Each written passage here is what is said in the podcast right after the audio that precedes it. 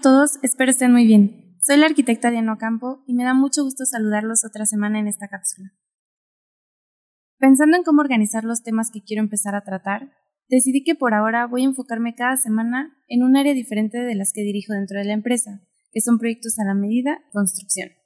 Esta semana quiero comenzar por el área en la que llevo más tiempo trabajando, que es la de proyectos a la medida, y específicamente quiero hablar del diseño de anteproyectos.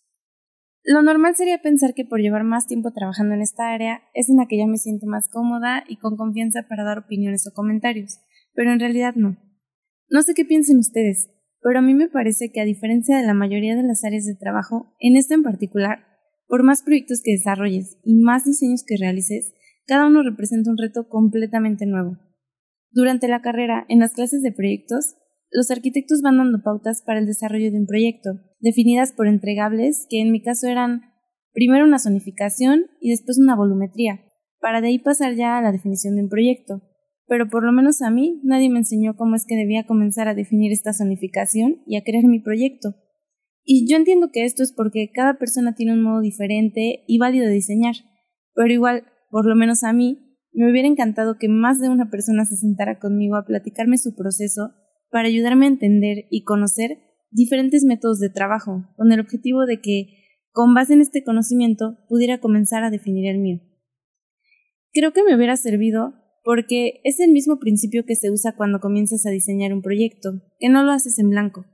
Partes de que a lo largo de la carrera ya conociste ejemplos de arquitectos que han hecho proyectos similares y que si bien en su forma final son completamente diferentes a los nuestros, nos dan las bases para entender lo que es un proyecto exitoso y llegar a nuestra propia conclusión de cuáles son las características que hacen que lo cataloguemos como tal. Por esto es que hoy yo quiero platicar un poco sobre mi proceso, esperando que, aunque yo sé que mi método no va a ser igual al de otros, conocerlo sí pueda servir para comenzar a comentar en qué difiere con los suyos y enriquecer la forma de trabajo de todos, y tal vez ayudar a alguien que va empezando a tener ejemplos en los que se pueda basar para definir el suyo. Podría decirse que para mí el proceso es bastante simple, ya que me baso en el reconocido principio Form follows function. Y yo hago este principio partiendo de mi idea de que la funcionalidad de un proyecto la define el cliente para el que va dirigido, ya que yo tengo muy arraigada la creencia de que el diseño de un proyecto debe hacerse siempre pensando en quien lo va a habitar. Cuando elaboro un diseño, yo comienzo por sentarme con mi cliente y definir muy claramente cuáles son sus necesidades, ya que estas son las que van a ayudarme a elaborar un diagrama en el que defina los espacios y la relación que debe existir entre ellos.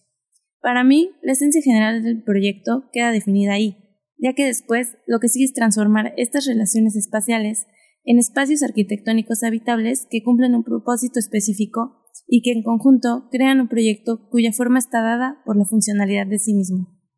Al terminar esta etapa, sin entrar aún a la elaboración de un proyecto ejecutivo, comienzo a definir elementos y detalles que le aportan ese carácter escultórico y arquitectónico que todo proyecto tiene en su forma particular, y que lo hacen, además de estar dirigido a su usuario final, reconocerse como un diseño mío con mi esencia y estilo.